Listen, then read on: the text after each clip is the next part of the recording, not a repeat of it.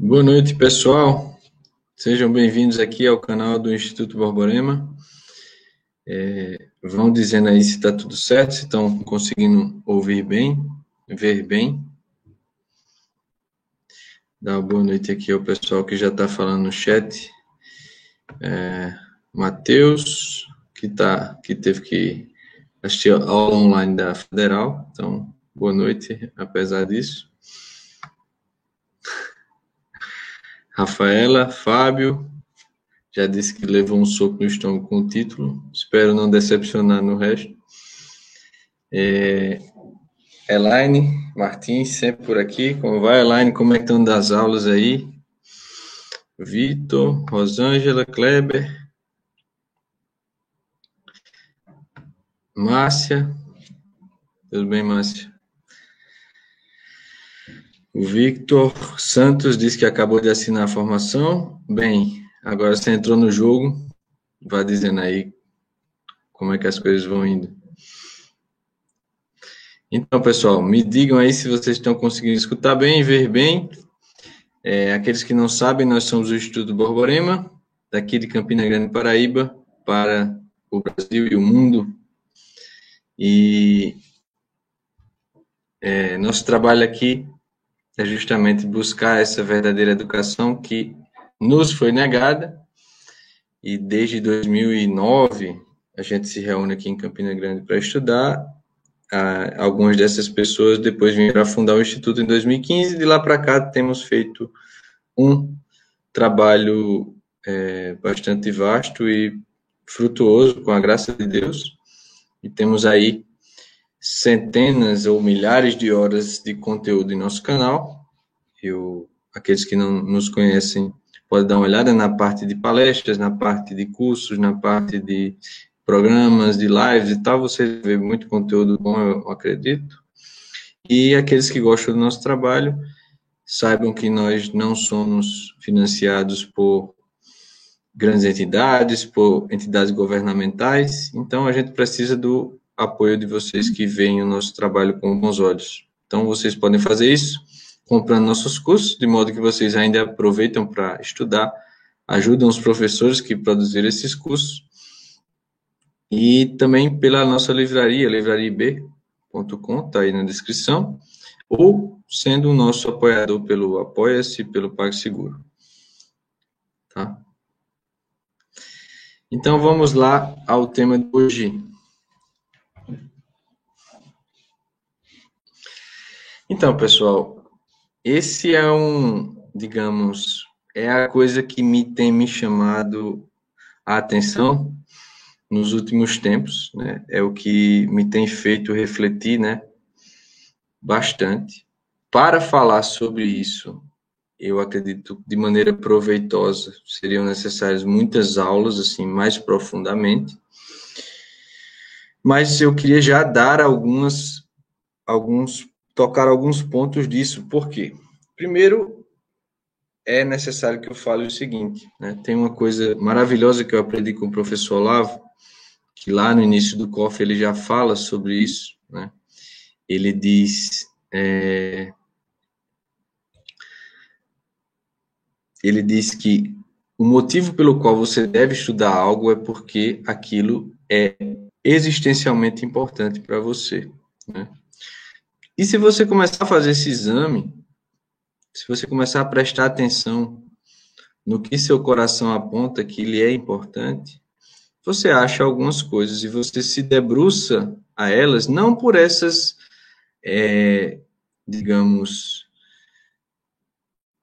esse, essas obrigações desde fora, né, que, por exemplo, acontecem no ensino formal, né, você entra numa sala de aula e você é, jogado a estudar certas coisas que você muitas vezes nem sequer percebe a utilidade real daquilo ou a integração daquilo com a realidade que você percebe fora da sala de aula, e você é levado a estudar coisas que no fim das contas você não entende a relação de umas com as outras e que você não vê motivos reais para aquilo, tal, tal, tal.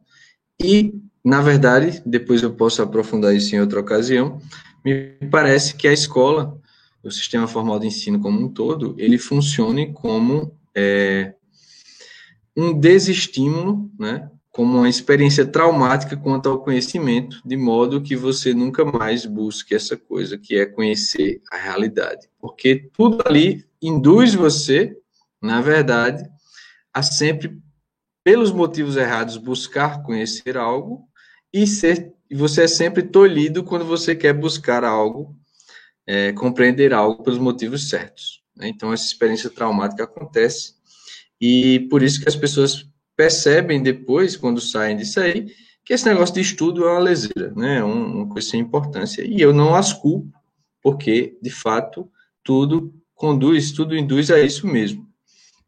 No entanto, quando eu me deparei com esse conselho do professor, é, a coisa mudou totalmente de figura, né? E olhando direitinho na minha vida, alguns elementos que de fato me preocupam, assim, de fato me, me puxam a olhar melhor.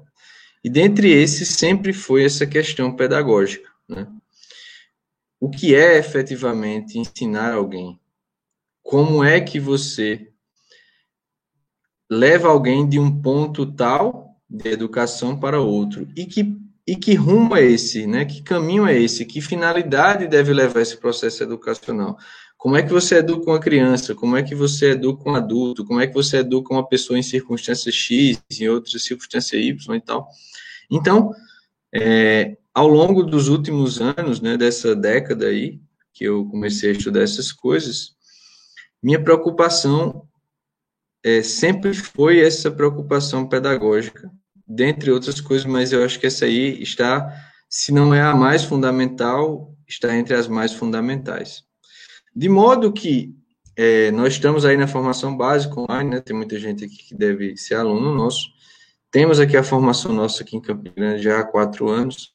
Estamos também lá em João Pessoa e tal.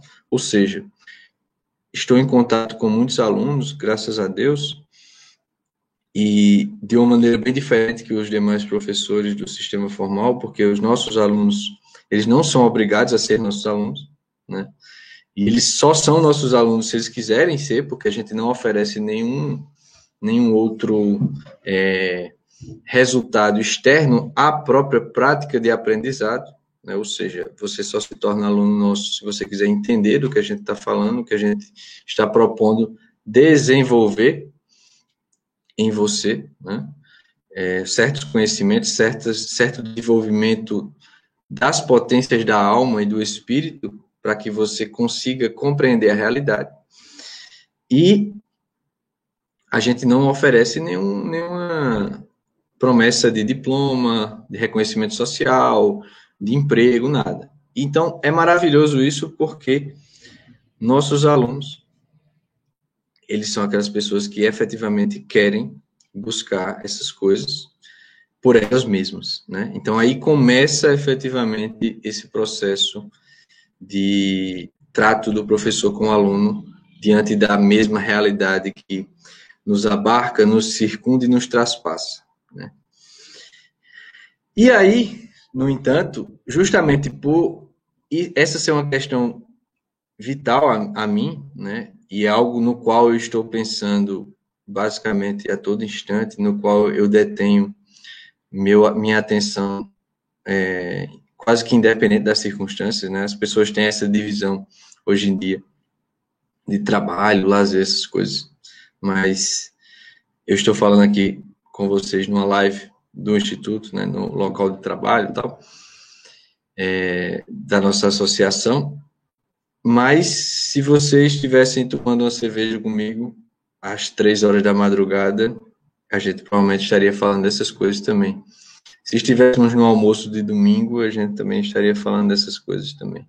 Então, estou falando de tudo isso para dizer que, por justamente isso ser algo importante existencialmente para mim, que o, o, professor me chamara a atenção lá atrás, é, eu também não me dou por satisfeito com o que eu sei, né, e com até as coisas que a gente vem produzindo em termos de aula, de modo que a nossa nossa relação com o aluno, ela não é eivada dessa noção digamos, é, capitalista, né, de prestação de serviço. Não é uma prestação de serviço. É mais, é um, eu encaro isso como uma vocação, como uma espécie de ministério, de sacerdócio, não sei. Mas isso, para mim, diz respeito a quem eu sou e por isso, tanto quanto é, tanto quanto for necessário, estarei dispondo a atenção. De modo que, quando a gente dá aula para os alunos, sempre estamos pensando, né, sempre estamos refletindo do que falta, do que pode ser melhorado e o que eu me dou por satisfeito é em ver o aluno efetivamente desenvolver aquelas faculdades de maneira harmônica que são necessárias para que ela cresça existencialmente. E aí, isso me leva, toda essa minha introdução, eu sou uma pessoa bem sintética, né? Mas eu acho que é importante trazer esses dados biográficos e reais, quando se trata de um assunto que parece, assim, bem, bem é, distante, etéreo, né? É, de modo que essas reflexões que eu estou fazendo e que eu trago aqui agora a vocês, um pouco delas, elas são essas que advêm dessa prática de professor, né, dessa prática de pessoa que está sempre conversando com outros, né, não só como professor, e procurando resolver esses problemas, principalmente no que diz respeito ao desenvolvimento da pessoa no sentido mais elevado que se consiga conceber. E o que me tem chamado a atenção e que me é, tem ficado claro cada vez mais, e que eu acho que deve ser digno de muito cuidado, é justamente essa questão da atenção. Né? As queixas que nós temos quando a gente não consegue perseverar, quando a gente não consegue se desenvolver no conhecimento de algo ou na efetivação concreta em ações de algo que a gente já entende de alguma maneira intelectualmente, eles estão relacionados de algum modo a essa questão da atenção. Tá?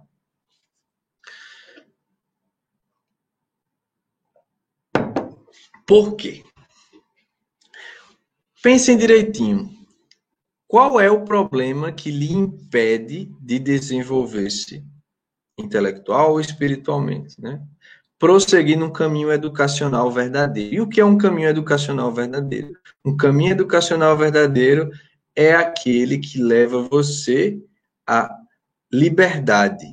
Só que o que é a liberdade efetivamente? A liberdade é a compreensão da realidade de uma maneira cada vez mais ampla e profunda e uma respectiva força para você assentir né?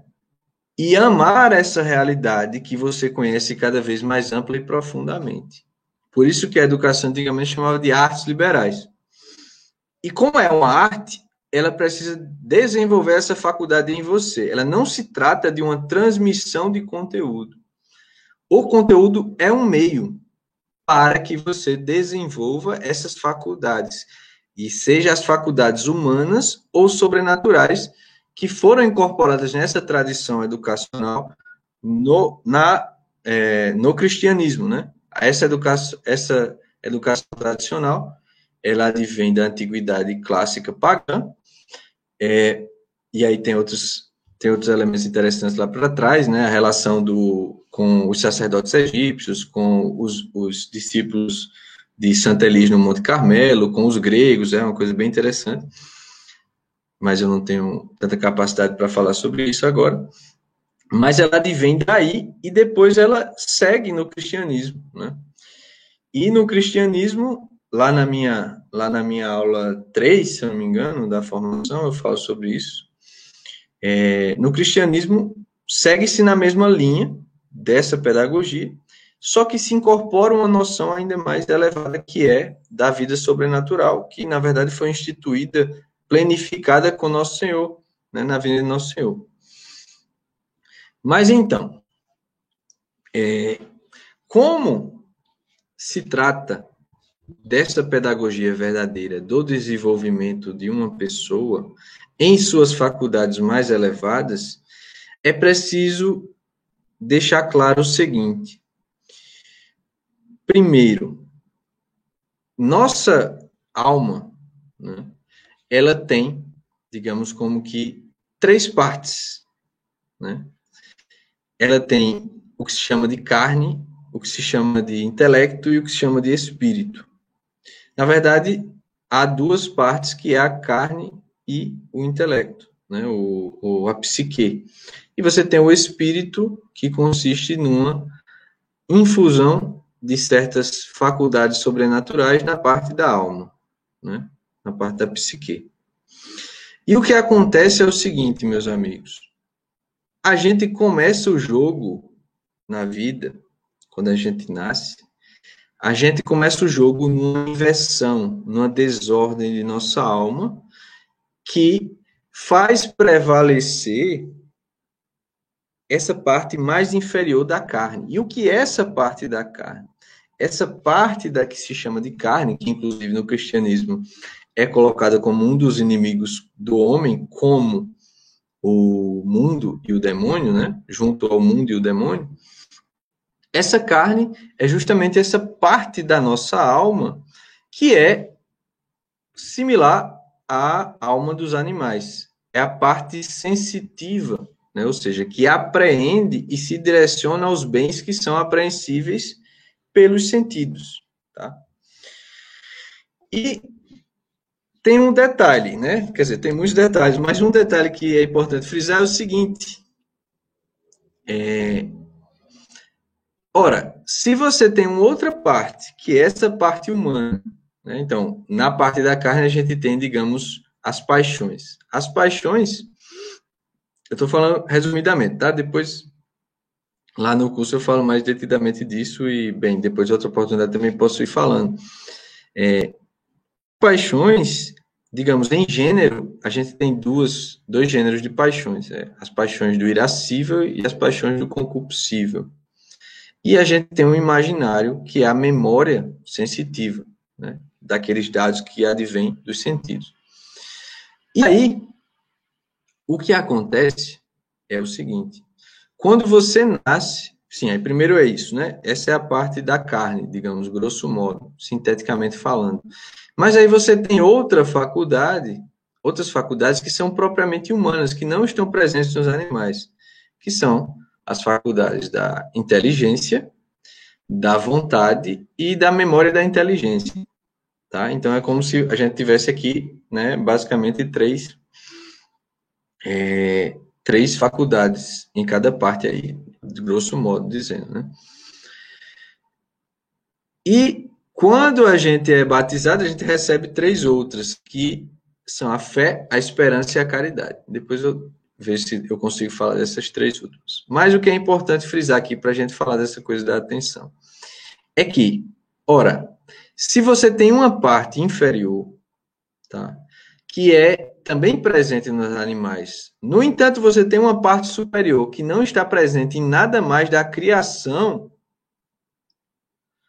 é, do mundo natural inteiro, que são justamente essas faculdades da inteligência e da vontade tá? ou seja, da apreensão, da capacidade de apreender a verdade e de decidir quanto àquelas verdades que se apreendem. Isso não está presente em nenhuma parte do cosmos, né? nem se você perscrutar as galáxias, os animais, as bactérias, os átomos, tal, tal, tal, só em você, ser humano.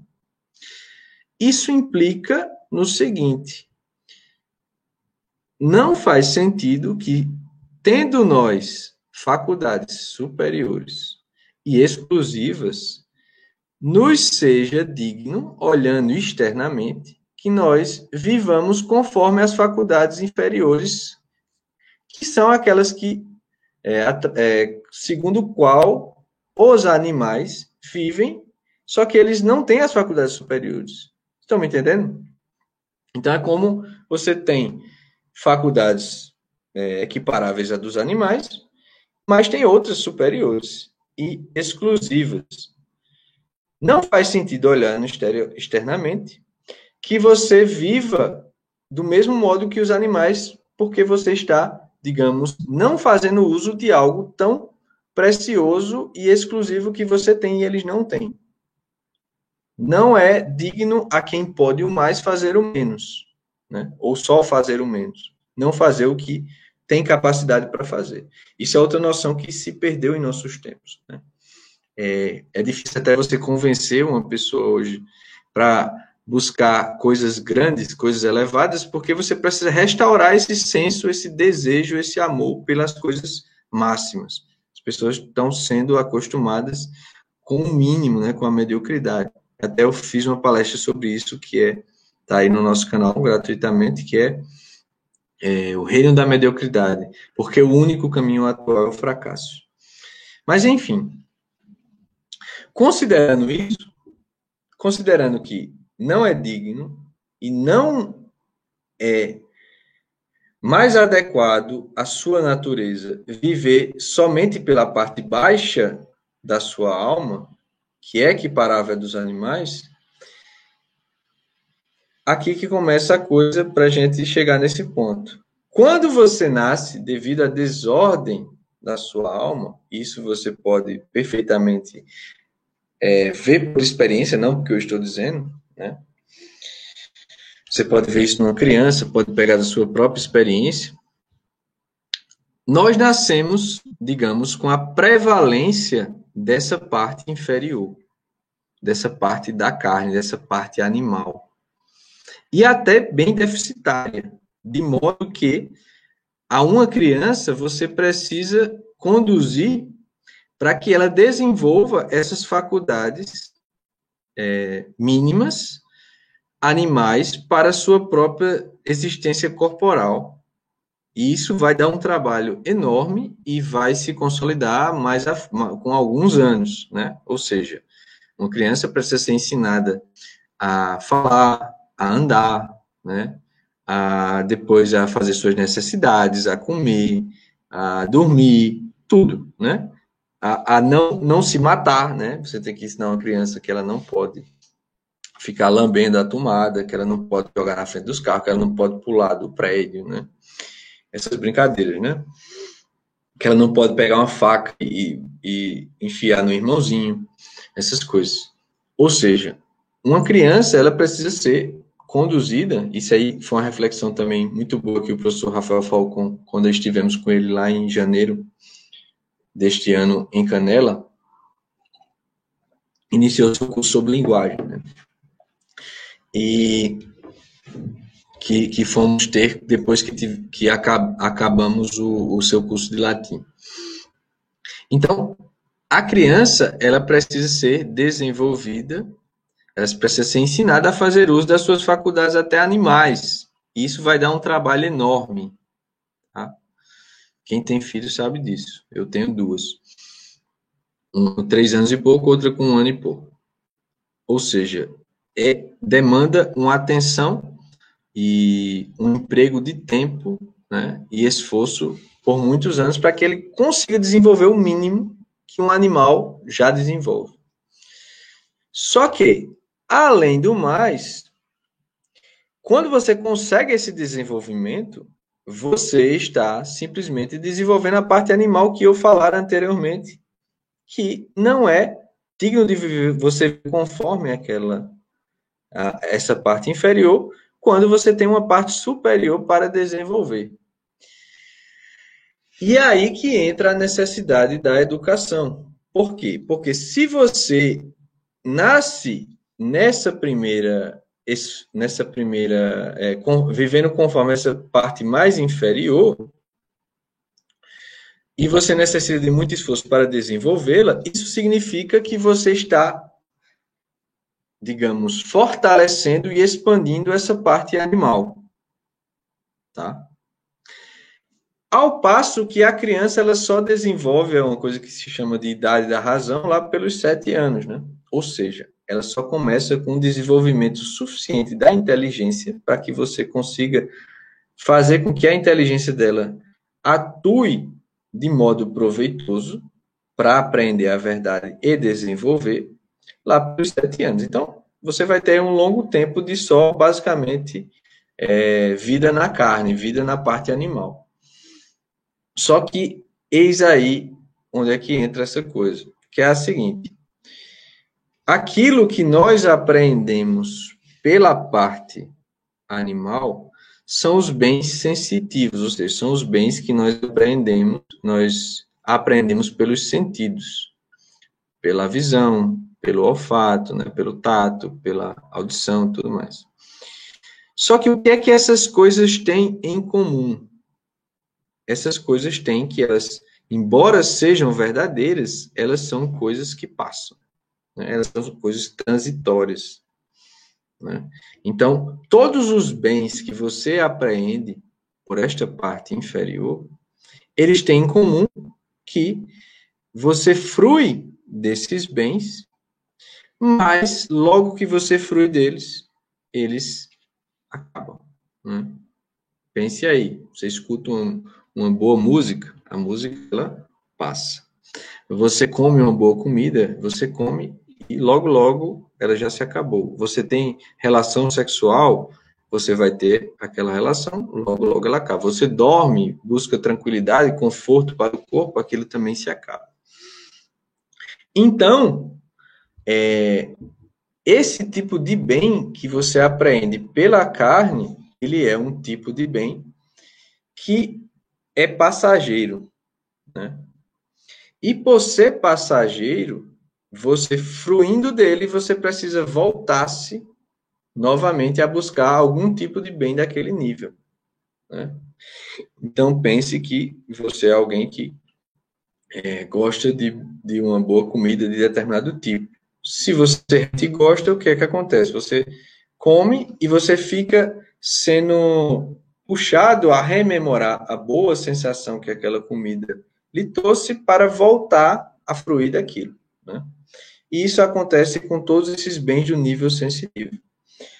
Só que, primeiro ponto, aquilo que é apreensível pelos sentidos, ele é menos verdadeiro do que aquilo que é apreensível pela inteligência. Porque a inteligência ela vai mais fundo na realidade. E o que é sensitivo pega o que há de mais exterior e o de mais transitório. Ora, se algo é transitório, significa que alguma parte dele precisa ser fixa para que aquela transitoriedade das partes que são transitórias não apaguem aquele ente e não apaguem a sua identidade. Porque se você pensar direitinho o seguinte, todas as suas células do corpo, talvez elas já tenham mudado. Né? Você já mudou de tamanho, o timbre da sua voz já mudou, a, quanto cabelo você tem, etc. Tudo em você já mudou. No entanto, de maneira, é, digamos, espantosa, você acorda e se reconhece como a mesma pessoa por 100 anos, se você viver até lá. E se você pegar aquela pessoa de 100 anos e comparar com de ao longo desses 100 anos, né, você vai ver que houve inúmeras mudanças naquela pessoa, de modo que alguém que veja somente a parte exterior, ela não vai reconhecer aquela pessoa como sendo a mesma, né? Por exemplo, faça o teste com um estranho. Pegue fotos de uma pessoa velha, né? E pegue fotos de quando ela era bebê, quando ela era criança, tal, tal, tal, até quando ela é velha. É, há pessoas que têm um, até guardam alguma mesma alguns traços bem marcantes, mas há outras que mudam muito. Mas todas elas de algum modo mudam bastante. Se você pegar uma pessoa que não conhece aquela e apresentar aquelas fotos, no meio de outras tantas, ela não vai conseguir discernir que é a mesma pessoa. No entanto, ela é a mesma pessoa.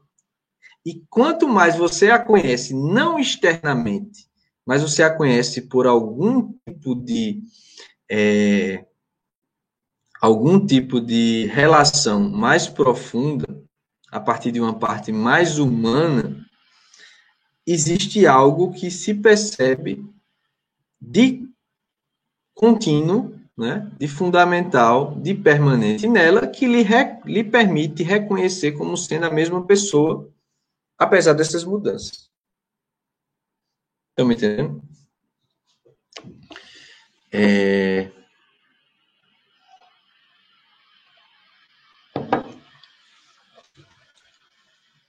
Então, isso mostra que o que eu estou falando não é falso. Né? Poderíamos falar de outras coisas, mas, ou seja, aquilo que a gente aprende pelos sentidos, ele é mais transitório, mais passageiro e, consequentemente, revela menos da verdade mais profunda daquela pessoa que permite que ela seja efetivamente quem ela é e seja reconhecida ao longo das mudanças como a mesma pessoa, né? com a mesma o mesmo ente, o mesmo eu.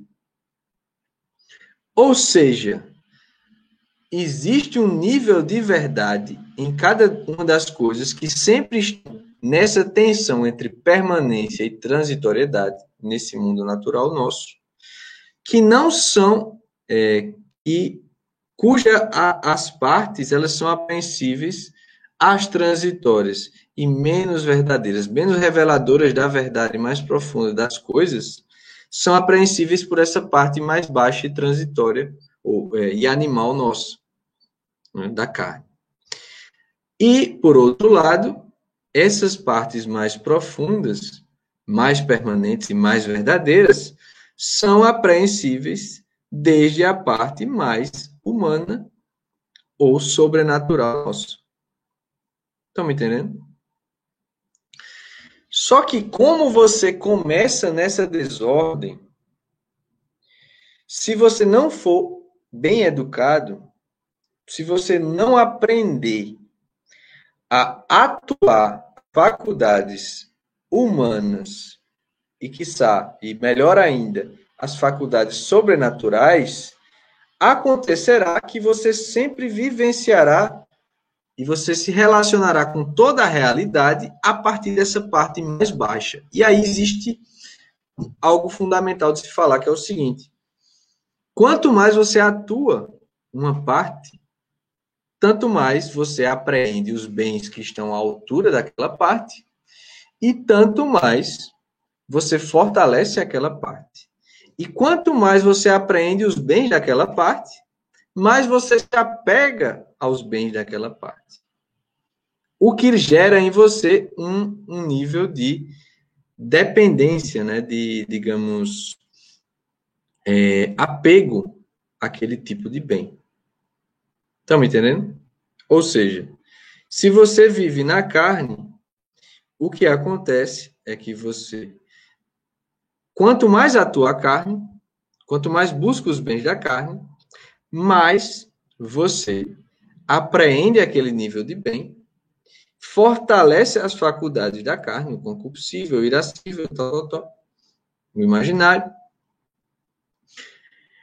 É, e você se apega aos bens que você aprende pelos sentidos. Só que tem um problema. O problema é que esses bens são passageiros e menos verdadeiros, como eu disse. Então você se apega aos bens que, quando você aprende, eles já estão acabando. E como você se apega a um bem que já está acabando, você está se apegando ao vazio. E você precisa repetir o ato de buscar aquele tipo de bem. Então, quando você, e por isso que você tem esse desenvolvimento dos vícios carnais, né? Por exemplo, o drogado é o exemplo máximo. Né? O drogado, ele começa num tipo de droga, tal. No fundo, todo mundo, em todos os casos, está buscando a felicidade. Tá? Só que aí você erra o alvo. Então, o drogado, ele está buscando a felicidade na droga. Então, ele começou lá, sei lá, fumando maconha, alguma coisa. E aquilo trouxe algum nível de, de bem corpóreo, né? carnal, sensitivo, só que também passageiro. É, e aí, quando ele fuma aquela maconha dele, ele tem aquela sensação. Só que ela acaba. Aquela sensação acaba, a maconha acaba também, e depois a sensação acaba. E quando ele vai voltar para buscar aquela sensação, acontece o efeito de que ele precisa depois aumentar a dose. Né? Então a gente sabe isso. Então ele tem que aumentar a dose. Se ele se deixar arrastar por aquilo, logo, logo ele está aumentando a dose muitíssimo ou está até buscando outro tipo de droga que traga um efeito mais pesado, mais forte, né? E daqui a pouco ele está vivendo em torno disso. E aí você olha para o drogado que está ali na Cracolândia da sua cidade, e aquele ali é a representação máxima de ser arrastado por essas paixões inferiores que se destinam a bens passageiros e que o fazem apegar a bens que se acabam e que o fazem, portanto, toda vez que aquele bem se acaba, ele retornar numa busca mais voraz por aquele bem que se acabou, porque ele está apegado. E aquela parte que apreendia e que busca aquele bem está mais forte. Só que ele é o drogado é a imagem máxima do que nós, se nos deixarmos de uma maneira mais ou menos violenta, ser arrastados por essa parte da carne, faremos. Ora, investigue a sua vida. Quais são os bens que nas 24 horas do seu dia você está buscando? Às vezes você está trabalhando só para que, porque realmente não tem outro jeito, né? E é, você está se esforçando, passando por coisas que você não gosta, mas para, com o fruto daquele trabalho, o salário, o ganho tal, você possa é, comprar aquele bem de conforto, é, de fruição é, palativa, né? Do, do, de comida, de bebida, de relações sexuais, de, enfim, alguma coisa nesse nível. Então, você pode perfeitamente, é muito comum em nossos tempos, infelizmente, justamente por causa dessa degradação educacional, que você viva a sua vida inteira em torno desses bens passageiros, né? Desses bens que têm esse processo de que quando você os apreende, mais é, eles logo se desfazem, mas você volta a buscá-lo em uma dose maior ou com uma especificação melhor, maior, né? Ou seja, é como o cara que ele é, começa tomando uma cerveja Skol, né? Daqui a pouco ele descobre Heineken, aí sei lá, ele descobre cerveja artesanal, não sei o que lá. Daqui a pouco ele não consegue mais voltar, né? Então ele tem que sempre ir mais a fundo. Se ele se deixar arrastar, daqui a pouco ele está moldando a vida dele inteira para ele viver de provar as melhores cervejas possíveis e imagináveis. Mas todos esses exemplos se aplicam a todos os bens passageiros, basicamente. Né? O drogado é a imagem máxima e última que antecipa o destino de quem se dá a, se dá a isso. E por que isso acontece? Porque, como você não tem só essa parte animal, você tem uma outra parte que apreende mais profundamente a verdade das coisas.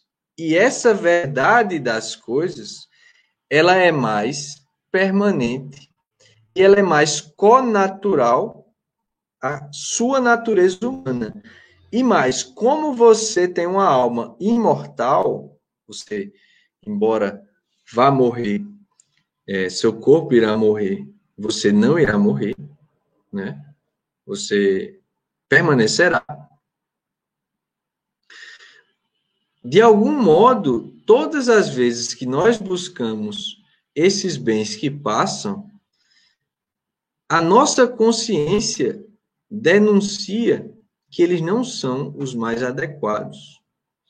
E por isso, todas as vezes que a gente frui desses bens, o resultado da fruição desses bens, quanto mais nos entregamos a eles, é um certo vazio. De modo que as pessoas que, quanto mais se dão a somente viver em torno de fruir desses bens passageiros, elas passam a montar a, a montar sua rotina de um modo em que não haja nenhum espaço para estar só consigo. Então, aquela pessoa que é muito carnal, o que é que ela faz?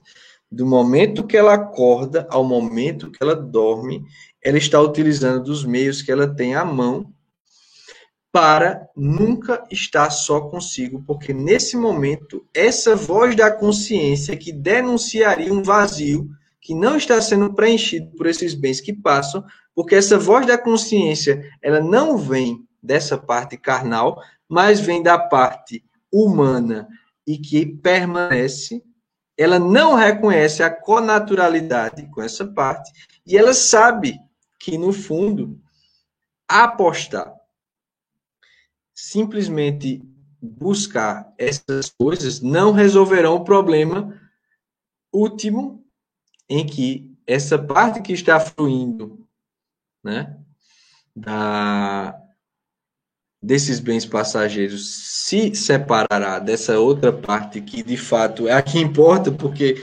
após a morte ela seguirá. É,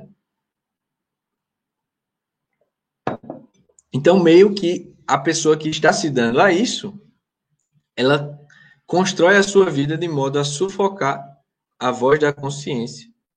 Aí eu não sei se isso é tão consciente ou é uma penumbra de consciência que a faz sufocar a consciência, mas esse é o fato. Quando a pessoa está assim, você dá uma olhada na vida, e eu falo isso não só por olhar os outros, mas por olhar a mim mesmo, você, do acordar ao dormir, está sempre buscando um nível de agitação, nível de é, exposição a coisas desde fora, né? ou até coisas transitórias interiores, que não permitirão aquele estado de solidão no qual a sua consciência é, a sua consciência falará consigo, ou seja, você começará a refletir sobre si desde a parte mais verdadeiramente humana sua. Então, eu não sei se está ficando claro até aqui, mas como eu disse, eu estou falando de uma maneira mais sintética, tem muita coisa para falar disso. Mas, é, então, vocês estão me entendendo onde é que está o problema, né? No fim das contas, quanto mais você atuar, portanto, de maneira adequada, ordenada e continuada, a parte humana e melhor ainda, a parte sobrenatural, o que é que acontecerá? Acontecerá, se deflagra, deflagrará um conflito interior. Por quê? Porque, pô, você está vivendo como animal. Se a parte humana que está sendo desprezada, e aliás, só veio se desenvolver muito tarde, né, aos sete anos, e se você não deu alimento a ela, não desenvolveu adequadamente, talvez ela tenha se prejudicado ainda mais e fortalecido a parte inferior. Quando você vai atuar essa parte humana, a parte inferior, que, como disse, é inferior e por isso ela apreende uma parte menor da realidade, ela não deveria sobrepujar a superior, porque a superior ela está num patamar mais elevado, ela aprende mais da realidade. Então, quando você começa um processo educacional correto, o que é que vai acontecer? Você vai ter que atuar essa, essas partes superiores que estão muito em germe, né, muito, é, digamos, iniciais, estão ainda no estágio embrionário ou, sei lá, recém-nascido, enquanto a outra parte está crescendo, porque quanto mais você atua, mais ela cresce. E quanto mais os bens daquela parte são apreendidos, mais você apega a eles. E quanto mais você se apega a eles, mais você volta a eles. Estão entendendo o ciclo? Então, quando você vai começar a atuar as partes superiores, vai se iniciar um processo em que você precisa pôr a faculdade, as faculdades superiores a apreensão dos objetos à sua altura. Então, enquanto os objetos à altura da carne são as impressões sensitivas, né, são aqueles bens aprendidos pelos sentidos, o objeto à altura da inteligência é a verdade natural. E o objeto à altura da fé é a verdade sobrenatural.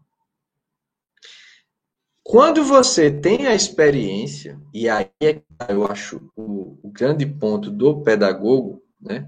Ele tem que iniciar um processo no qual, é, contra essa parte inferior, se atue suficientemente as partes superiores para que elas se fortaleçam, apreendendo os bens daquele nível, para e quanto mais ela tiver uma experiência real da verdade, tanto mais ela identificará a diferença qualitativa entre os bens da verdade para os bens sensitivos, de modo que isso apegará as faculdades superiores aos bens superiores da inteligência e, da, e do espírito.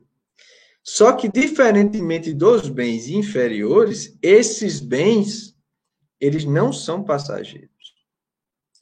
E por eles serem passageiros, porque a verdade mais profunda, apreensível, desde a inteligência e desde a fé, ela não é passageira, porque inclusive a verdade, ela é una, e quanto mais você progride nesse caminho, você percebe como todas as coisas estão relacionadas, e quanto mais você é, apreende a verdade, mais você se aprofunda nesse espectro, espectro da realidade, mais, mais amplo e profundo. À medida que você vai tendo essa experiência de apreensão desses bens, o que é que vai acontecendo? Vai acontecendo o fortalecimento dessas partes superiores e a apreensão e o apego aos bens superiores. Só que esses bens, por eles não serem passageiros, por eles serem permanentes, isso não causa um conflito de consciência. Isso há, você reconhece que aqueles bens da verdade que são apreensíveis, quanto mais você os apreende, tanto mais eles é, permanecem. Na verdade, é como se você, mais do que você aprender a verdade, é a verdade que aprende você. É como se você estivesse se integrando à própria realidade. De modo que cada verdade que você apreende, você não precisa. É, ela não se acaba e você não precisa voltar para buscá-la. Você tem como mantê-la em si e você ou voltar para ir mais fundo nela, ou unir essa verdade a outras verdades. Então é como se você aprendesse um bem que permanece e você vai e você vai aprendendo outros que se unem nessa permanência aos outros que já foram aprendidos, e isso vai dando a você uma noção de verdade mais verdadeira, porque é uma verdade não só sobre uma coisa, mas sobre muitas coisas cada vez mais aprofundadas e que são consideradas, inclusive, nas relações entre elas, não só de maneira separada. Por isso, Deus, quando ele criou o mundo, ele viu, ele criou a luz, aí viu que era boa, criou os animais, viu que era bom, E depois que ele cria tudo, ele, ele disse que viu que era muito bom. Por quê? Porque é, isso é justamente a apreensão da verdade, não só verdades em separados, em separado, assim, pontos verdadeiros separados, mas você começa a ver a relação entre essas verdades. E a apreensão da relação entre verdades é mais verdadeira e é mais é, conatural e até superior à própria natureza humana. Então, isso, ao invés de causar aquela sensação de. aquela sensação de vazio, que advém da apreensão dos bens passageiros, aqui ela causa uma sensação de completude e até de transcendência, ou seja, ela vai além do que se é. Né? Então, quanto mais verdade você apreende, mais verdade você pode apreender e mais aquilo que você apreende lhe preenche e lhe transcende, de modo que aquilo lhe eleva e lhe solidifica e unifica interiormente. Enquanto quanto você se dá a o arrastar das paixões, o que vai acontecendo é um vazio cada vez maior que causa inclusive uma dissipação de sua personalidade entre muitas coisas que não existem mais e que você sempre está retornando para outras que também não existirão mais e para outras e para outras. Então é como se você estivesse se dissipando. E essa dissipação lhe vai deixar cada vez mais vazio e lhe vai deixar cada vez mais fraco e cada vez mais cego. E esse é o fruto da entrega à parte animal, enquanto o fruto da entrega é, da, do desenvolvimento das faculdades humanas e mais ainda das sobrenaturais, na verdade, vão angariando e vão unindo-nos a uma esfera mais profunda e ampla da realidade, uma verdade mais verdadeira e mais resplandecente, que é mais, que é tão ou mais é tão ou mais adequada à nossa natureza. Só que para fazer isso é necessário justamente iniciar num processo pedagógico que faça esse trabalho de conduzir a pessoa a atuar as faculdades superiores contra as faculdades inferiores que estão prevalecendo, estão lhe arrastando para a desgraça da dissipação de si e do vazio. É, isso nós não tivemos nos nossos tempos. E por isso que nós temos, na verdade, toda essa desgraça civilizacional.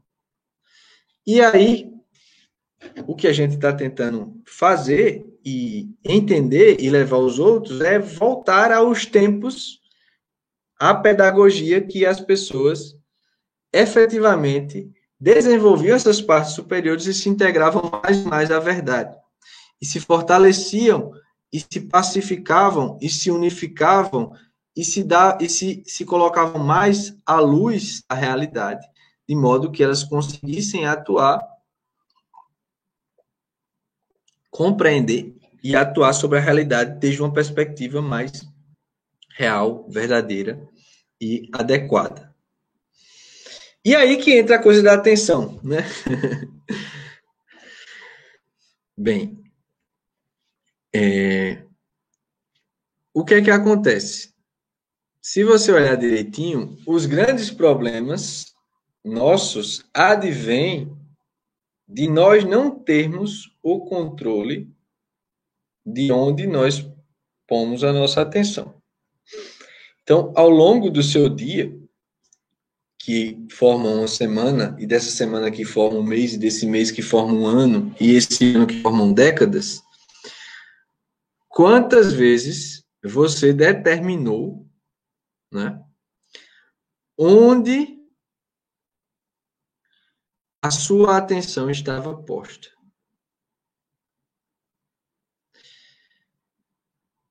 Só que tem mais um detalhe. Se você olhar direitinho, se você olhar cada momento da sua vida, você vai perceber o seguinte: o seu poder de atuação, de compreensão e de atuação sobre a realidade é muito pouco. Na verdade, a sua compreensão e atuação sobre a realidade, ela depende de um sem número de é, acontecimentos que não estão sob o seu poder. Então, eu estou aqui agora.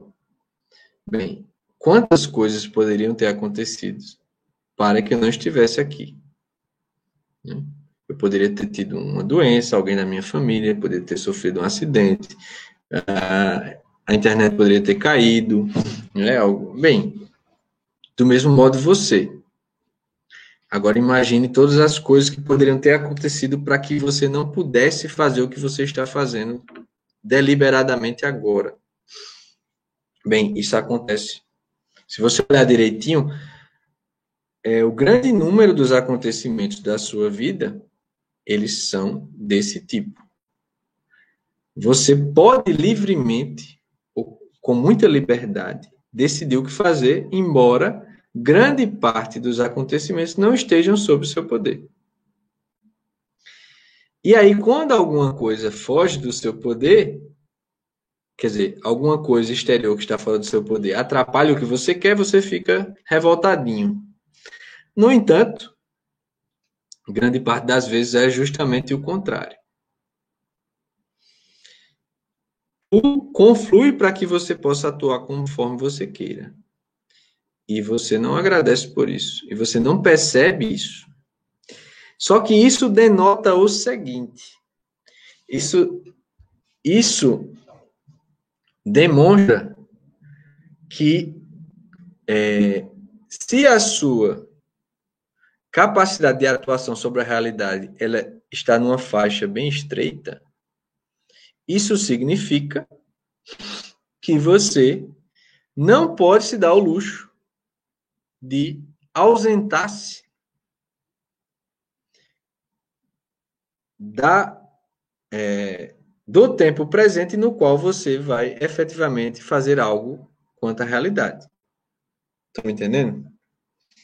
Só que qual é o grande problema que nós enfrentamos nos tempos atuais? É a ausência do tempo presente e da ausência é, e da falta de presença completa em cada instante, no qual nós podemos pouco, mas podemos menos ainda se nos dividirmos em cada momento. E quais são as queixas que nós que é, temos notícia e que nos afligem?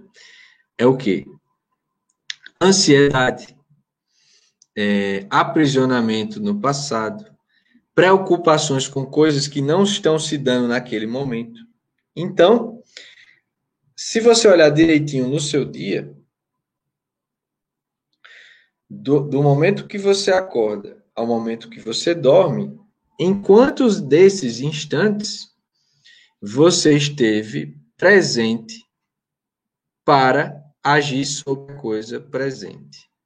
Quantas dessas vezes você esteve com o seu pensamento voltado ao futuro, ao passado ou ao ausente? E isso, na verdade, fez com que você dividisse a sua atenção entre aquilo que você já tinha pouca capacidade de agir naquilo e outras coisas que você não tem possibilidade nenhuma de agir. Estão me entendendo? E isso, na verdade, é ocasionado por, pela prevalência dessa faculdade inferior da carne que está lhe arrastando uh, que está lhe arrastando aqueles bens que já se foram, que ainda talvez existirão, ou daqueles que não estão sob sua atuação no momento. Por quê? Porque você está sendo apegado, você está apegado e o apego leva à aflição de perder aquilo a qual você está apegado a coisas que passam. Só que fatalmente você perderá essas coisas. E isso vai gerando essa agitação interior de você sempre ver arrastada, é, de ver a sua atenção arrastada para coisas sobre as quais você não pode agir. O que, por consequência, lhe é, impede, diminui ainda sua força, ainda mais para agir sobre aquilo que você deve agir, porque é o momento presente que está sendo dado a você sem, a sua, sem o seu esforço. Porque, como eu disse, para que você estivesse em cada momento existindo, é necessário que confluíssem inúmeras coisas que não estão sob seu poder. Então, só podemos chegar à conclusão de que é uma graça enorme estarmos gozando de cada um dos momentos. Então, na verdade, na verdade, é importante frisar que o modo de atuação da inteligência, ou seja, da parte humana verdadeiramente, é a atenção. Você aprende a verdade daquilo em que você põe a sua atenção. Se você não controla a sua atenção, é porque você não tem suficientemente desenvolvidas essas faculdades humanas e sobrenaturais, para que elas escolham onde e a que bens elas vão se destinar e elas estão sendo aprisionadas e arrastadas para outras coisas a partir dessa parte inferior sua. E isso faz com que você fique se dividindo entre muitas coisas, e essas muitas coisas, na verdade, se consideradas desde a inteligência humana, se consideradas racionalmente, elas não levarão a lugar algum. Ou seja, se você, por exemplo, confrontar o que é, o que você levará dentre essas coisas no, nas quais você põe a sua atenção quase que totalmente ao longo do seu tempo, você vai ver que quase nenhuma delas tem valor real naquele momento da morte. Ora, então, por que você não está se preocupando com isso e pondo efetivamente a sua atenção, a sua, o seu ser, a sua presença para aprender não essas coisas que se vão e que trazem o vazio e lhe dividem, mas as coisas que permanecem, lhe planificam, lhe transcendem e estão à altura ou além de quem você é e que na hora que você morrer, elas não se perderão. Só que isso se dá justamente porque você não está agindo conforme o ser humano. Você está agindo conforme a sua parte animal. E essa parte animal ela não percebe esse quadro mais amplo. Ela só percebe o quadro, o quadro mais estreito, o espectro mais estreito da realidade. Então, como a atenção ela é o modo de atuação da inteligência, e você só consegue decidir sobre aquelas coisas que você aprende pela inteligência, ou seja, você só consegue tomar uma decisão a partir da sua faculdade da vontade, a, a partir daquelas coisas que você aprende pela inteligência. Se você não de decide onde você põe sua inteligência, ela será arrastada nesse processo todo aí que eu falei, né? Ou seja, sempre que você está se dispersando, pensando no passado, no futuro, você não decide onde você põe sua atenção ao longo do seu dia, em cada, em cada instante do seu dia, é sinal de que não é você que está conduzindo o processo de, uma, é, de sua parte humana para você aprender as verdades mais necessárias e apresentá-las à sua vontade, que poderá dizer sim ou não, que poderá ir em direção dessas verdades, que poderá buscar amar essas verdades. Porque o que é o amor? O amor é a busca por estar unido e presente ao que se ama. Só que você só ama aquilo que você conhece. E você só conhece aquilo que você põe a sua atenção. Porque onde você põe sua atenção, ali atua sua inteligência. E sua inteligência apreendendo aquela verdade, aí se dá a decisão, ou se mostra aquele bem para que a vontade possa pôr-se é, em perseguição, né, em persecução em caminho para estar junto daquela coisa que quanto mais ela conheça, tanto mais ela pode amar. E aí, naquele processo que eu falara de que você apreende uma verdade e se aprofunda nela, significa também que quanto mais você se aprofunda na verdade, tanto mais você pode amar. E amar é estar buscando a união, a presença daquela coisa que aqui se ama.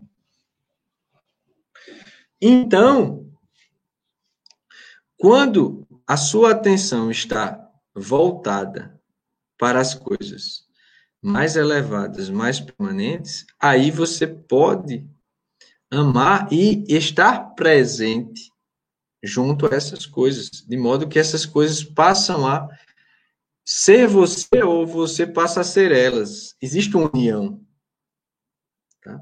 Agora, se você está sendo arrastado pelo passado, pelo futuro, pelo ausente, nesse movimento insano dessas paixões inferiores, o que está acontecendo é que sua atenção, sua inteligência não está tomando a decisão de onde, para onde ela se volta, para o bem que ela quer apreender, e a vontade não está decidindo aonde ela quer estar, onde ela, o que ela quer amar e o que ela quer se transformar, o que ela quer aprender, aprender. E, na verdade, o seu coração, a sua inteligência está sendo arrastada por essas faculdades inferiores que buscam esses bens passageiros, que todo momento estão se acabando e, portanto, você está aprendendo o nada. E você, consequentemente, por só aprender essas coisas que passam, você passa a ir buscar, né, ir em direção dessas coisas. Seu coração vai se pôr nessas coisas, só que essas coisas acabam.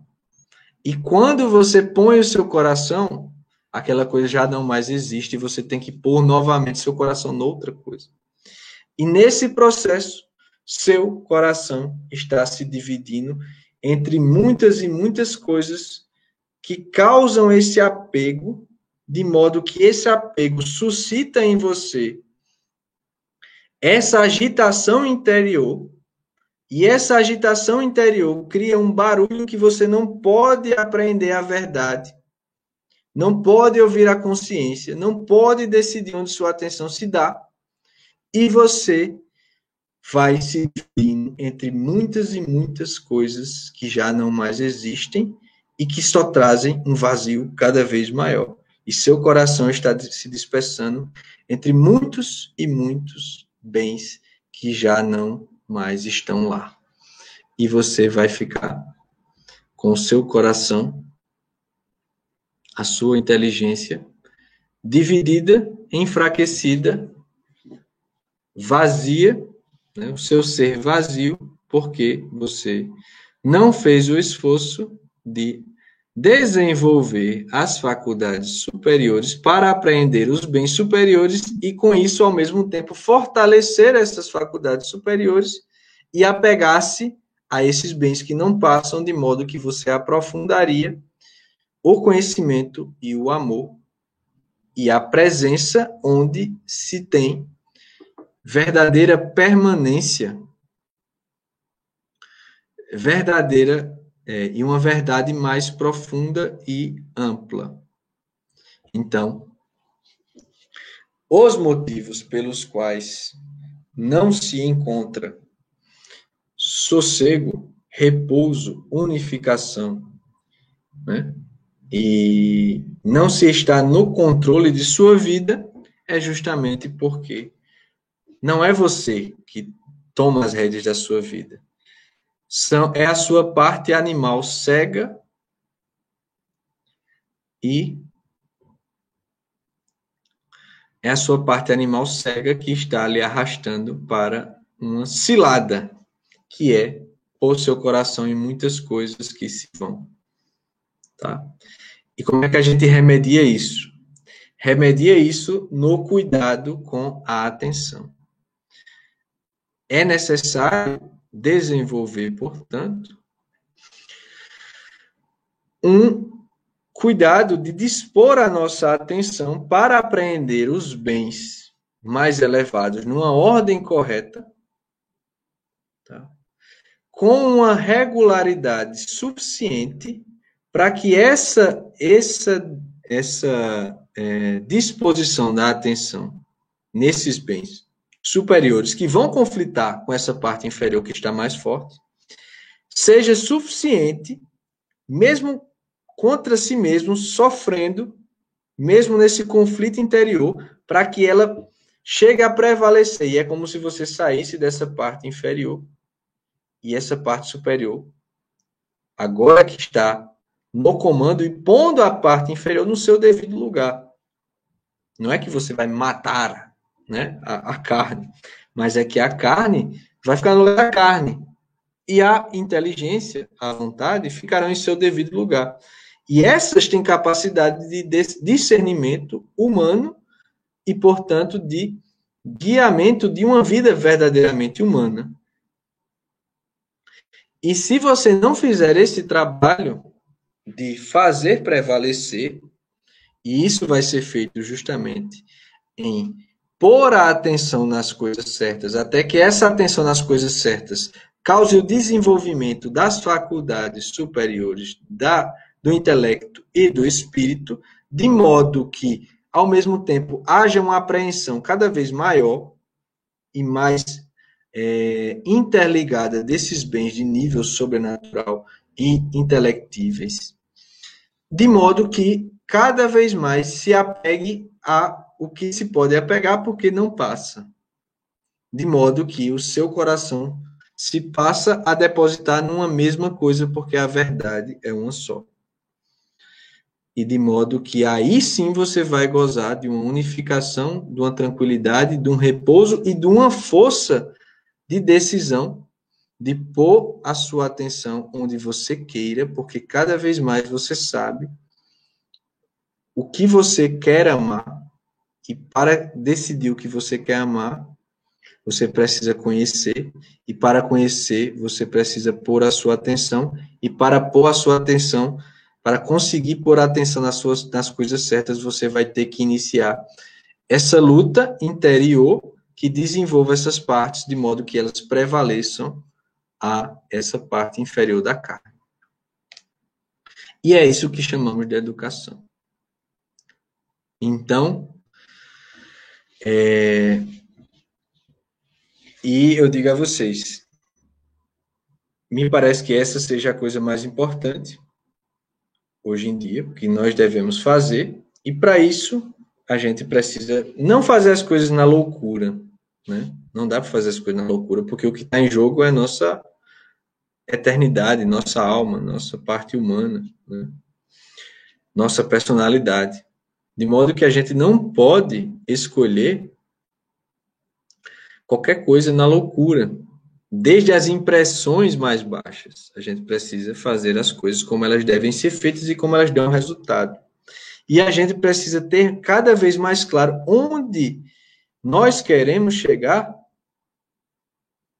mas ao mesmo tempo ter uma estratégia que vamos empregar no dia de hoje para fazer pôr a nossa atenção nas coisas certas, de modo que quanto mais a pusermos, tanto mais conseguiremos pôr.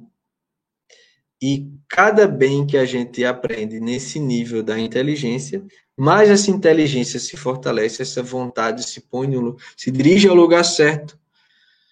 E aquela verdade que começa-se a perceber pela primeira experiência que é um bem qualitativamente superior àqueles bens da carne, ela vai tendo, é, você vai podendo escolher se aprofundar e amar mais e pôr-se mais junto dela, cada vez mais. Ok?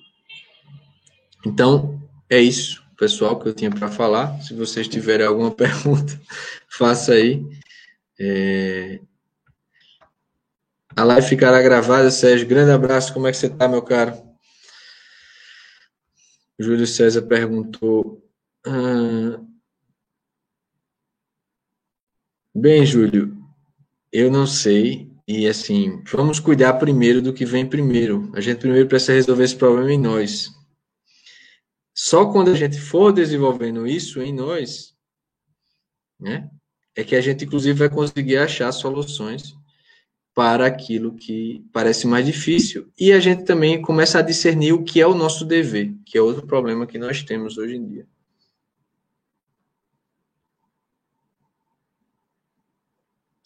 Serve para a sua pergunta, mas é só da sua pergunta também, mas com certeza essas verdades elas ainda estão integradas à sua alma.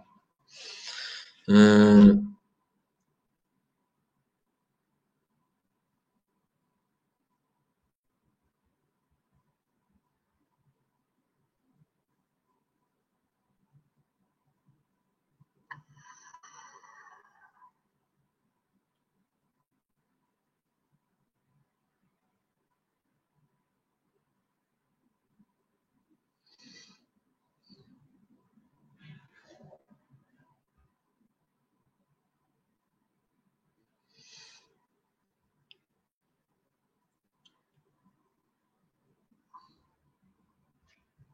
Bem, e é basicamente isso que a gente está buscando uh, fazer na nossa formação básica, tá?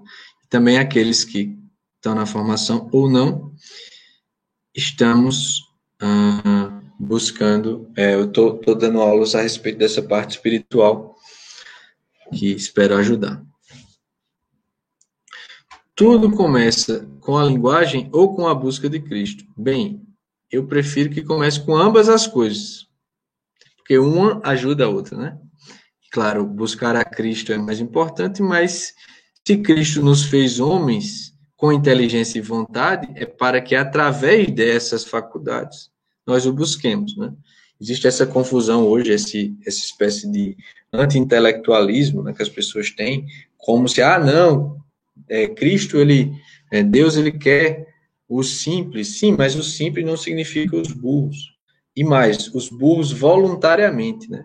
Porque se uma pessoa de fato ela é ignorante, não teve meios para tal, como eu conheci uma senhora muitíssimo santa e analfabeta, aí, bem, cabe a Deus é quem sabe, né, no fim das Mas nós que temos capacidade de desenvolver as faculdades superiores que Ele nos deu, não podemos desprezar, porque seria loucura, né, na verdade.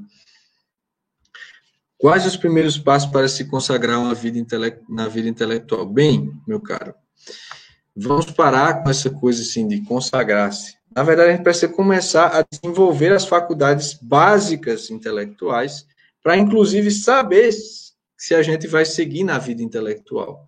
E, na verdade, na verdade, isso vai servir é, para que a gente viva bem a vida como um todo, porque a vida é uma vida humana. Se a gente não desenvolver as faculdades humanas, viver como animal parece não ser bom.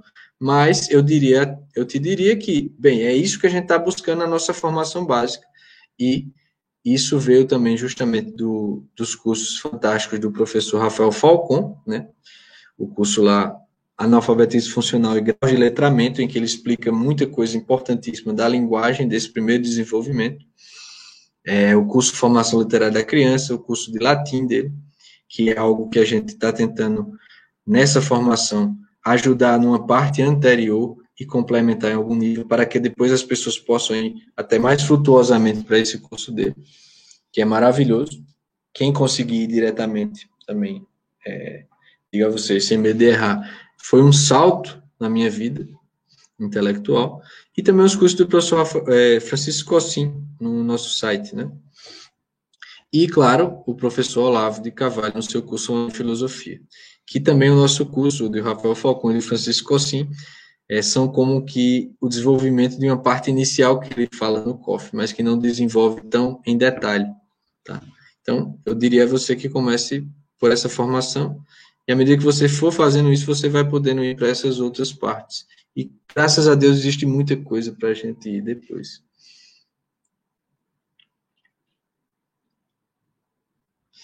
É, professor, é quando entramos em contato com o que é eterno. E a verdade é que de fato somos. Sim, Diego. Muito interessante a sua pergunta, mas justamente isso que a gente chama de eu, na verdade, é, no mais das vezes, essa, essa, esse, como é que chama? Essa mod de tranqueira que a gente coloca interiormente, que são, na verdade, os apegos a esses bens passageiros que nem existem mais. E quanto mais a gente se unir à verdade, buscar a verdade e amar a verdade, ou seja, ir em direção a ela, tanto mais seremos efetivamente quem somos. Por isso que o processo, inclusive, de santificação é, é sempre referido como uma purificação. O que é uma purificação? Uma purificação é tornar-se o que se é, é retirar o que não se é. Então, engana-se muitíssimo quem pensa que é, sabe-se quem é e que se você buscar a verdade, buscar a Deus, você deixará de ser quem é. Muito ao contrário, você finalmente começará a se conhecer, porque é como se você se integrasse à, verdade. E essa verdade, como eu disse, ela é una. Então, tanto mais você conheça a verdade, tanto aquilo tem efeito sobre a ordenação da sua alma, que, aliás, como eu falei, eu acabei não falando isso, mas quando você vai atuando nessas partes superiores da sua alma e colocando-as acima em termos de possibilidade de, de coordenar, de, de, dominar as partes inferiores, isso é o processo de virtude. E é, ou seja, a restauração de um funcionamento, de uma ordem interior que não estava presente. Né? Então, ou seja, tudo está ligado nesse sentido. Né? A verdade, quanto mais você aprende, tanto mais aquilo tem efeito sobre a sua própria alma, a ordem da sua própria alma. Então é só assim, efetivamente, que a gente se torna quem verdadeiramente é. Qual o melhor curso do IB que resume essa live? Eu não sei que curso resume a live, mas essa perspectiva pedagógica que eu estou falando, que é o, a, é o que eu estou buscando efetivamente concretizar em mim e ajudar meus alunos, é o melhor que a gente fez até agora para levar as pessoas a essa primeira etapa desse desenvolvimento intelectual e algum nível espiritual também é a formação básica, né? que é, eu diria, o, o, a gente já fez isso por quatro anos, estamos no quarto ano presencial dessas aulas, para depois lançarmos ela online. Por quê? Porque a gente viu, inclusive, que desde o início da fundação do Instituto, que não adiantava fazer nada se não buscássemos essa restauração, essa educação nossa, porque quando você olha sinceramente para si, você vê que você é um merda, né? Você é, não tem nem inteligência, nem força suficiente para entender e resolver e decidir tantas questões da vida. Então, a primeira coisa que você tem que fazer é buscar resolver isso. Graças a Deus tivemos essa iluminação para lá em 2015, quando a gente fundou o Instituto, de buscar isso em primeiro lugar. E que o Instituto, ele, na verdade, ele se voltou para dar é, oportunidade para que desenvolvêssemos essa, essa verdadeira educação. De modo que essa formação básica, não é que o Instituto fez uma formação básica, né? É que a formação básica foi o motivo pelo qual a gente fez o Instituto. Para que existisse essa ligação novamente, né, tanto quanto conseguimos, com a ajuda de grandes amigos e professores que trouxemos aqui, como o professor Rafael Falcon, é, Francisco Cossim, Rafael Nogueira, Fábio Florence, Flávio Morges, Felipe Martins, tantos outros que trouxemos aqui, até que chegássemos a esse ponto. Então, bem, é basicamente isso. Ah,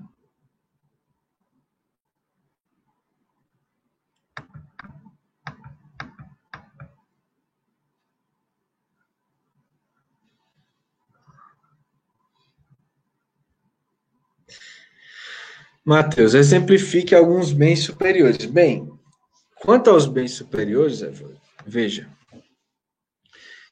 existe certas verdades né, que você vai aprendendo desde a sua inteligência, a iluminação da sua inteligência pela luz natural da razão. Isso vai até um certo ponto. Né? Então, quando você, por exemplo, apreende pela sua razão natural, que existe uma unificação de causas, né, que existe uma relação entre todos os entes que existem no, no universo inteiro, isso é algo que você pode aprender naturalmente. E essa apreensão dessa verdade é um bem de nível intelectivo. Só que o fato de você aprender, por exemplo, é, a encarnação de nosso Senhor Jesus Cristo, verdadeiro Deus e verdadeiro homem, não é possível de se apreender meramente com a razão natural. Mas, graças a Deus, nós temos uma coisa chamada fé, que não é no sentido que as pessoas entendem. A fé é uma faculdade, é uma iluminação sobrenatural que atua sobre a inteligência e que faz nos apreender verdades que estão acima dela. Então, quando você aprende na meditação correta, né, contínua, é, buscando uma vida de correção, de é, estar na graça de Deus, é, você vai vendo efetivamente, por exemplo, o que isso realmente é. E a algum ponto você até chega a fruir, a experimentar, a ter um, uma fruição daquele, dessa verdade. Como você também tem uma fruição da verdade de nível natural. Quando você, por exemplo, escuta uma música boa, né, um, sei lá, um concerto de Brandenburg de Bach, tem aquela pessoa que só está vendo, só está pegando sensitivamente ali. Mas se você se detiver intelectivamente a aprender todo aquele conjunto de, de coisas que estão acontecendo ali, né? por exemplo, os diferentes timbres de instrumentos, a mudança de notas mais agudas e graves em um determinado ponto, e o contraste que há entre determinado timbre e no momento existe um instrumento solo que precipita que ao mesmo tempo venha gradualmente o aumento de um, é, um conjunto de outros instrumentos por um lado que respondem a outros instrumentos por outro e depois soam em uníssono todos os outros instrumentos. Isso são apreensões que você pode fazer em maior ou menor grau, de maneira intelectiva. E quanto mais você as fizer, tanto mais você frui dessas verdades. Só que os bens sobrenaturais, justamente você apreende coisas ainda muito maiores e que, inclusive, permitem que você apreenda melhor a verdade é, das coisas naturais. Hum.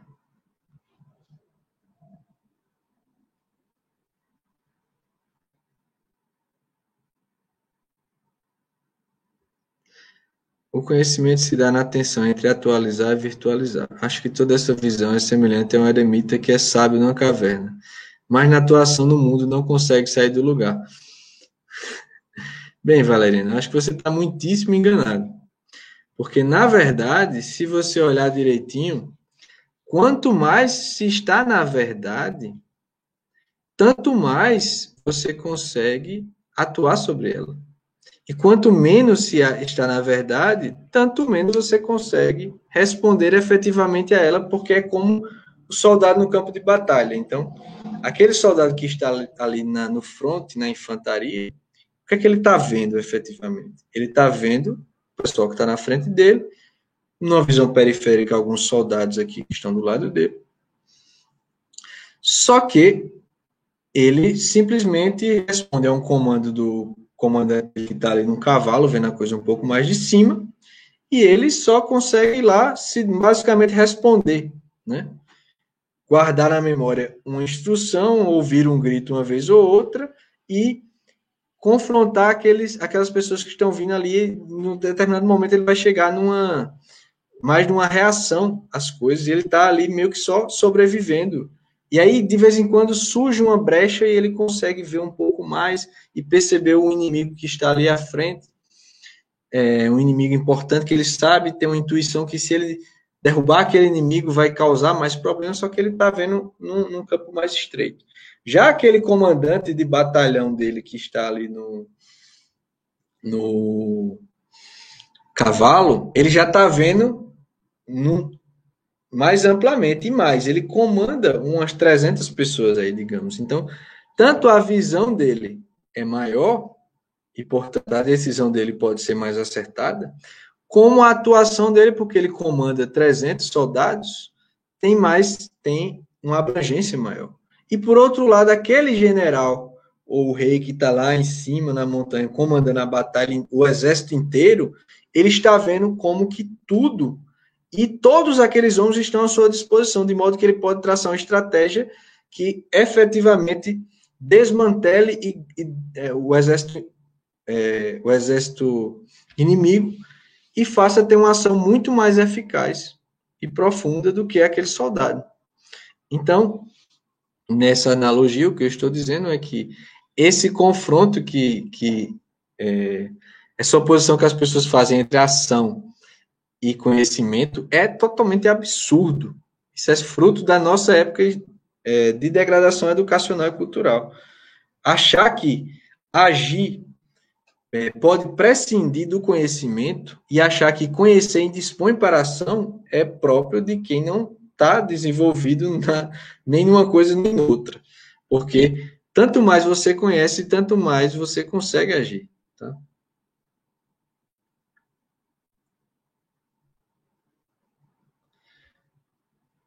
Para fazer o curso dos meninos, tem algum método? Qual o curso primeiro? A ordem dos cursos. Não entendi, Kátia. Que curso você fala? Se for da formação, a gente colocou até um cronograma lá. Quais aulas, em quais semanas e quais devem ser feitos os exercícios, até o tempo para estudar por dia que a gente é, recomenda e por que disso. Essa live aqui serve para explicar muito disso e tudo mais. Professor, é na solidão que ouvimos nossa própria voz? Como reconhecer-se? Como saber se não estou sendo uma fraude, mesmo na busca do eterno? Bem, Márcia, quanto mais se desenvolve, se persevera nesse caminho, é que essas coisas vão ficando mais claras porque você vê e você experimenta essas verdades. Não é por ouvir falar. Né? O papel do professor é conduzir o aluno, falar certas coisas, mas não para que ele passe a vida inteira confiando na palavra do professor, mas que um certo nível de confiança inicial é, tire certos empecilhos para que ele consiga perseverar bem numa prática que efetivamente lhe levará ao desenvolvimento de faculdades que lhe permitirá ter, é, como é que se diz, experiência dessas coisas. Então, à medida que você vai conquistando efetivamente essa capacidade de leitura, de meditação, de silêncio interior, as coisas vão ficando mais claras, inclusive por outros efeitos que você vai tendo de domínio de certas é, certos instintos, de certas é, ações impensadas que antes você mais facilmente era tragado. Então, isso vai dando uma clareza maior e esses frutos também dão testemunho desse desenvolvimento. Então, não tem como dizer assim, como reconhecer. É nesse caminho de desenvolvimento da, da dessas faculdades. E, claro, pedindo a Deus que auxilie Quanto mais a gente pede que ele aumente a fé e que ele conduza, as coisas vão ficando mais claras assim. Tá? Então, deixa eu ver só se tem mais alguma coisa aqui.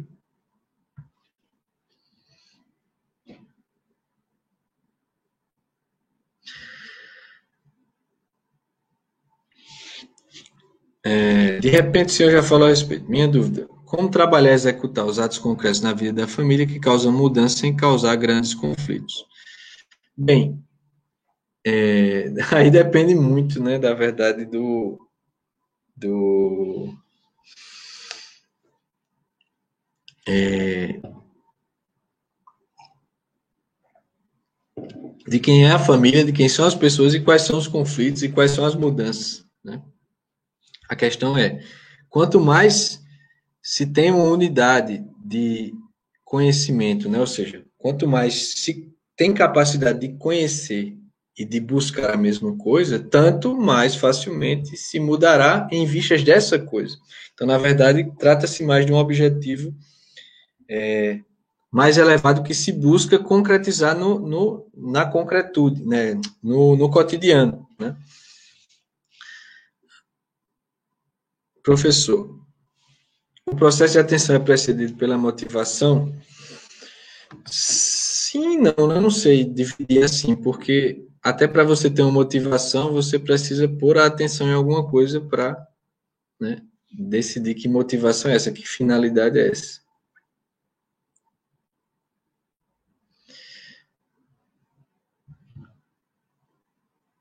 É, então, pessoal, eu acho que eu vou. Deixa eu ver se tem mais alguma para eu ir embora. Diria que uma pessoa não cristã teria muito mais dificuldades para começar essa mudança, correto? Eu acredito que é inevitável a pessoa que começa a ter esse caminho não tornar-se cristão. Bem, se você reconhece isso, na verdade é porque você reconhece que o cristianismo é a verdade. Mas, se você não reconhece que o cristianismo é a verdade, o que você tem que fazer é empenhar-se em conhecer a verdade e estar aberto para aceitar aquilo que se mostra verdadeiro. Né? E pedir a Deus, se você acredita nele, se você não acredita, é melhor pedir mesmo, né? que ele mostre que verdade é essa. Então, claro que Deus ele dá graças a todos, independente. É, só que o grande problema que a gente precisa ter atenção é se a gente não está impondo um obstáculo à nossa inteligência de perceber a verdade, porque a gente antevê uma responsabilidade de reconhecer uma verdade e já quer negá-la de antemão. Então, isso não é ignorância pura e simples, é uma ignorância culpável. Então, o seu problema não é de não conhecer, nesse caso, né? Estou falando de você.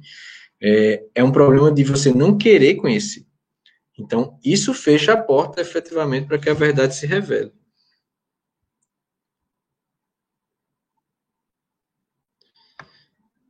Hum.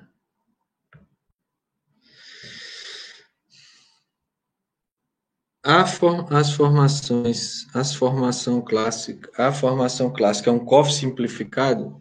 Não. A formação básica nossa é uma primeira parte da primeira de arte da, é, da, das artes, da educação clássica, que é a gramática. Só que, por dizer a primeira das artes, a primeira parte das artes, as pessoas geralmente tomam de maneira errada, né? Ah, é porque as pessoas já são arrogantes. Mas se você olhar direitinho e se expuser, né? Quem tem dúvida, por exemplo, tem uma live aqui no nosso canal que eu fiz com o Caio. Peroso, que é nosso professor também, sobre um poema que é Consoada, de Manuel Bandeira. Se você quer entender um pouco dessa formação, primeiro, tem a semana de lives aí que a gente fez, tem entrevista com o professor Olavo, tem várias explicações de muita coisa, tem várias lives, né, tem um bocado de coisa sobre isso, que a gente foi lá em detalhe. Mas se você quer ver do que se trata isso, eu sugiro que você Leia esse poema com toda a atenção que você consiga. Depois veja essa live que no canal aqui está. Quando a indesejada da gente chegar, é o nome da live. Veja isso, é, tente ler e depois veja o que a gente falou sobre o texto. Se você vê, se você vir que é, o que você conseguiu aprender está aquém do que está no texto, entenda que a formação é justamente para que ele leve cada vez mais a aprender mais ampla e profundamente as verdades que estão nos melhores textos produzidos pela, pelos seres humanos, que, por sua vez, são a expressão do melhor da humanidade na arte mais excelsa que o ser humano talvez consiga fazer. Tá? Então, é, isso não é pouca coisa para os dias atuais, infelizmente, porque nos dias atuais, basicamente, ninguém foi educado assim.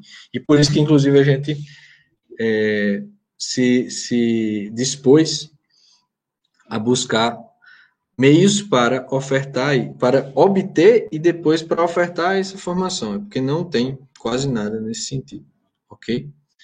Então, pessoal, muito obrigado, fiquem com Deus. É, depois comentem após o vídeo, que isso ajuda a, a, a o vídeo ser mais replicado, né? O YouTube tem cortado nosso alcance bastante, que a gente cresce em inscritos e, e, em visualizações decresce, eu não sei que mágica é essa, você aumenta 50 mil inscritos e as visualizações ficam menores, né? Então, comentem, deixem seus relatos, aqueles que vocês são alunos da formação, nos nossos vídeos, nas outras coisas, é, deixem seus relatos para que outras pessoas vejam o, o, o que vocês têm aprendido na, no, aqui no nosso canal, nos nossos cursos, na formação, que é bom para que as pessoas entendam isso. E se você efetivamente quer buscar essas coisas que a gente falou hoje, se inscreva na formação, entre em contato comigo no meu Instagram, que é arroba Mateus Lima. Se quiser conhecer é, ter acesso a essa formação também da parte espiritual, que é gratuita. Né? Pode falar comigo lá no direct do meu Instagram. Eu não uso o Instagram basicamente para nada, só para isso mesmo. E é, vamos começar esse processo, porque isso, no fim das contas, é o que vai definir tudo e o que nos importa, ok? Então, se você também gosta do nosso trabalho, nos ajude através do Apoia-se, do PagSeguro, comprando nossos cursos na nossa livraria. E é isso. Muito obrigado, pessoal. Fiquem com Deus e até a próxima oportunidade. Todas as segundas, quartas e sextas, às sete e meia da noite, temos vídeos novos aqui no nosso canal, embora o YouTube geralmente não notifique. Então, saiba disso. Grande abraço, pessoal. Fiquem com Deus. Rezem por nós, pelo nosso trabalho, e rezem pelos alunos nossos, para que também é, consigam desenvolver e buscar e, e, chegar cada vez mais, se elevar cada vez mais a unir-se essas verdades mais fundamentais e ao próprio Deus, nosso Senhor. Grande abraço, fiquem com Deus.